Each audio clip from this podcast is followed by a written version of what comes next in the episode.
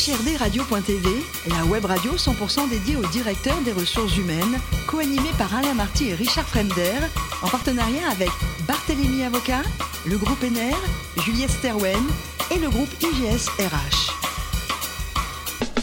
Bonjour à tous, bienvenue à bord d'HRD Radio. Vous êtes 12 000 directeurs des ressources humaines et dirigeants d'entreprise. Abonnez nos podcasts. Merci à toutes et tous d'être toujours plus nombreux à nous écouter chaque semaine. Vous le savez, vous pouvez réagir sur nos réseaux sociaux et notre compte X HRD Radio du bas TV. À mes côtés pour co-animer cette émission, Marc Sabatier, cofondateur du groupe Julie Esterwen et Mehdi Kosanelagi, avocat associé chez Barthélémy Avocat. Bonjour messieurs. Bonjour Richard. Bonjour Richard. Aujourd'hui, nous avons la chance de recevoir Gaël Koenen, qui est directeur des ressources humaines vice-président de Capgemini. Bonjour Gaël.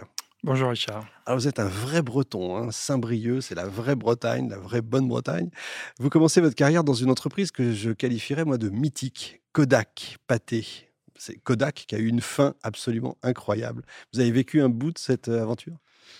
Oui, absolument. J'ai commencé ma carrière chez Kodak Pâté dans la division euh, dans la division euh, photo, hein, puisqu'effectivement c'était le leader mondial du, de, la photo euh, argentique. Ils ont inventé, euh, créé l'appareil photo numérique. Ils n'y ont pas cru et sont passés complètement à côté de, la transformation de la photo. C'est devenu un cas d'école hein, quand même. C'est devenu un cas d'école. Ils ont fait exactement la même chose sur le copieur, où, où l'inventeur du copieur est venu les voir. Euh, leur a proposé euh, effectivement la solution. Ils n'y ont pas cru et il a créé Rank Xerox, qui a été le leader mondial du copieur. C'est incroyable comment on passe de numéro un mondial à rien. C'est assez extraordinaire. Au début, vous n'êtes pas au RH en fait. Et non, j'ai commencé ma carrière dans la, dans la finance. Euh, j'ai été d'abord contrôleur de gestion, puis directeur financier pendant, pendant un peu moins de 15 ans. Et quand vous allez rejoindre Capgemini, comment est-ce qu'on fait pour passer de CFO à RH eh ben, c'est un peu le hasard. Euh, en fait, euh, euh, j'étais sur une entité et effectivement, plutôt à la fin d'un cycle, et le, CEO de l'époque de cette entité m'a proposé, suite à un départ du DRH, de, basculer. et je trouvais que le challenge était intéressant, passionnant. Il me semblait qu'en venant de, la finance, en maîtrisant le, voilà, le modèle économique, ça pouvait donner du sens euh, à une fonction qui est au cœur d'une société de service comme Capgemini. Et quelques temps après, vous êtes toujours d'accord Ça aide. Et je euh, j'ai pas regretté mon choix. Oh, donc, impeccable. donc je suis très content. Bon, Capgemini, on connaît. Combien de salariés aujourd'hui? Alors dans le monde, c'est 300, un peu moins de 360 000 personnes. En France, un peu moins de 40 000. Le taux de croissance, il est bon? Le taux de croissance est bon. Alors, euh, si, ça dépend euh, sur quelle période je peux vous le donner, mais l'année dernière, euh, le groupe a fait 16% de croissance et la France a fait 12% de croissance. D'accord, donc c'est mieux. Évidemment, je sais encore compter. Mehdi Bonjour Gaël. Bonjour. Il y a quelques années, je crois qu'il y a deux ans, Capgemini a conclu un accord de télétravail et a beaucoup communiqué dessus on parlait de souplesse, de vie perso, vie pro, euh, confiance dans les collaborateurs. Ce qui m'intéresse, c'est que vous, vous avez fait un poste suite à cette communication et vous concluez votre poste par une belle avancée au bénéfice de tous, virgule, y compris pour notre planète. La RSE, c'est important pour vous? La RSE est très important pour nous, effectivement. Ça fait partie des, priorités du groupe. Et c'est vrai que cet accord euh, télétravail euh, permet d'intégrer cette dimension cette dimension RSE et, environnementale dans, dans, dans, une avancée, euh, dans une avancée euh, sociale qui est, euh, qui, est, qui est importante pour, pour nos collaborateurs et pour l'entreprise, oui, absolument. Mais j'ai l'impression que vous êtes très attentif aux collaborateurs sur les congés aidants les... Oui, oui, on est très attentif à nos collaborateurs. Forcément, bien évidemment. C'est notre, c'est notre, c'est notre valeur. Hein. On est une société de service, donc on, on n'a pas effectivement de stock non plus. Et donc, on doit, euh, on doit faire attention à, nos salariés. On est, on est dans un secteur euh, euh, extrêmement concurrentiel. et donc, on, a, on a envie et on a besoin d'être attractif pour nos salariés. Donc, on essaye effectivement de leur apporter un, un, environnement de travail qui, qui, qui, réponde à leurs attentes. Et aujourd'hui, vous, vous sentez des attentes particulières des collaborateurs? Semaine des quatre jours euh, Alors, oui, totalement des. Sont, des, sont, des, sujets, euh, sont des sujets qui sont, euh, qui sont un peu d'actualité. Donc, effectivement, je pense que nos collaborateurs y pensent. La semaine de quatre jours, le, temps de respiration tel que l'a fait euh, Croix Orange et, mmh. et Accenture. Donc, c'est des choses sur lesquelles on réfléchit. On a, on a effectivement, comme vous l'avez dit, mis en œuvre un, accord sur le télétravail qu'on a renforcé avec un, accord sur, sur, le travail, sur le travail à l'étranger, hein, télétravail à l'étranger, hein, qui, est possible chez nous aussi euh, voilà, selon, selon les pays. Donc effectivement, on réfléchit euh, chaque année à, ce qu'on peut faire en termes d'avancée sociale euh, pour, pour, nos salariés. On, y est attentif. Travailler deux heures, payer 35, c'est bientôt le.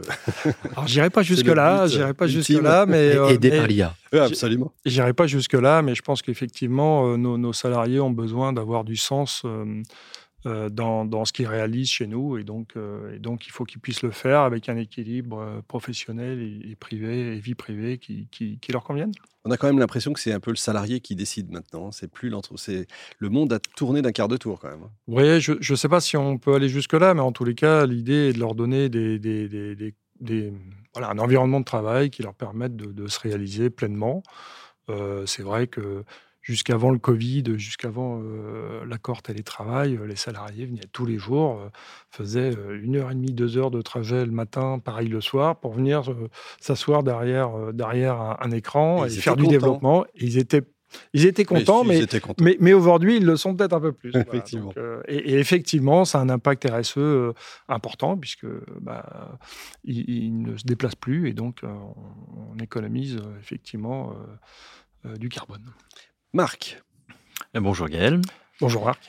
Euh, dans un groupe comme euh, Capgemini qui a une forte croissance, vous l'avez évoqué, sans doute un, turnover pas négligeable avec vos 360 000 collaborateurs, vous devez avoir des, volumes de recrutement stratosphériques partout, en France en particulier.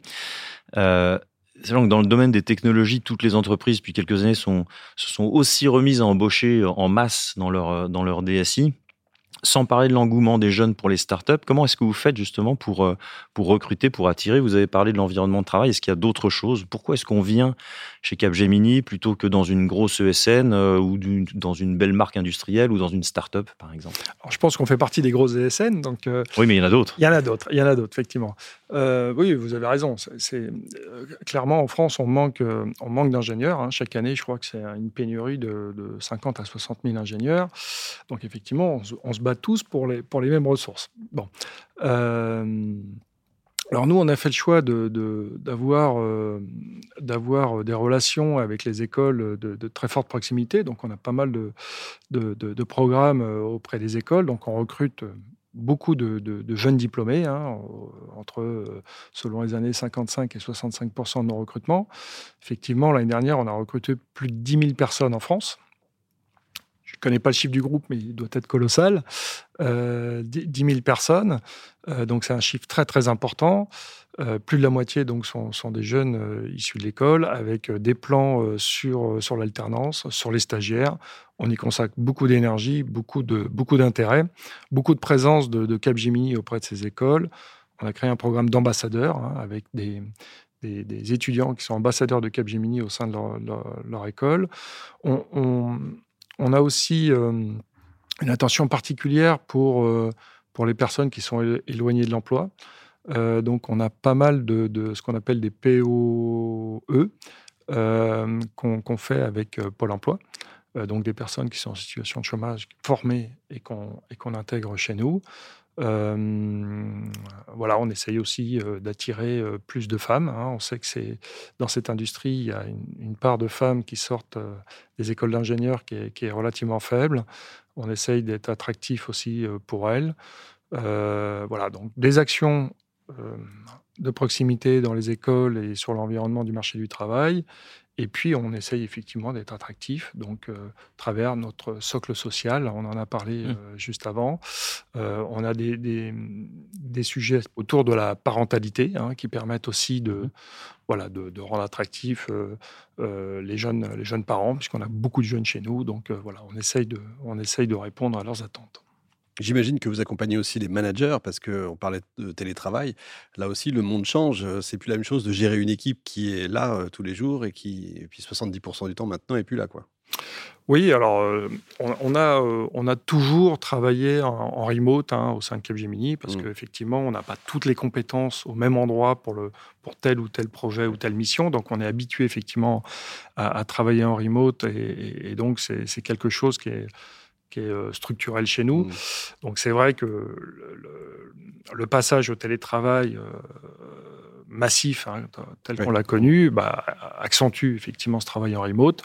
ça nécessite effectivement de pour les managers de, de, de, travailler différemment. Donc on les a, on les a accompagnés en lançant des programmes de formation et puis en, en, en, construisant euh, ce qu'on a appelé des, des, euh, des, rituels, des rituels d'équipe qui leur permettent effectivement de les utiliser euh, pour, pour permettre de maintenir le contact avec, avec les, les, salariés en question, de pouvoir revenir sur site sur tel ou tel événement et garder le lien le lien avec, euh, avec les salariés. Bon Gaël, le plus beau métier du monde, c'est quoi? C'est sportif professionnel ou DRH ah, euh, Vous hésitez quand même. Hein j'hésite, j'hésite. Euh, sportif professionnel, oui, ça doit être un beau métier. Dans quel sport? N'importe lequel, mais, mais c'est vrai que j'ai un peu, un peu d'appétence pour le rugby. Ouais vous vois venir. Et justement, bah, quelle transition, c'est un métier aussi. Vous entraînez une équipe féminine de rugby, en fait. Absolument, une équipe féminine cadette. Alors, euh, il y a une certaine analogie d'ailleurs entre le rugby et puis la, tech, hein, parce qu'effectivement, euh, en tous les cas pour, pour, pour, pour les filles, parce qu'effectivement, euh, c'est pas a priori un sport qui, qui, qui attire naturellement les filles. Euh, elles pensent toutes qu'elles ne sont pas faites pour faire ce genre de sport et pourtant elles sont. Euh, euh, on arrive à constituer les équipes. Il y a un championnat qui, qui, qui, se met en place, y compris pour les jeunes, et qui fonctionne très bien. Et donc c'est vrai que l'analogie avec la tech, c'est qu'effectivement il y a peu de femmes qui viennent vers ces métiers-là, et pour autant il y a des tas d'opportunités pour elles. Voilà. DRH, entraîneur, c'est un peu le même métier quand même. Un petit peu. Ouais, rigolo. Merci. Un petit peu. C'est un peu différent pour les jeunes filles, mais bon, voilà. Merci beaucoup Gaël. Merci également à, vous, Marc et Mehdi. Fin de ce numéro d'HRD Radio. Retrouvez toute notre actualité sur nos comptes X et LinkedIn. On se donne rendez-vous jeudi prochain 14h précise pour une nouvelle émission. L'invité de la semaine de HRD Radio, une production b2b radio.tv en partenariat avec Barthélémy Avocat, le groupe NR, Juliette Sterwen et le groupe IGS RH.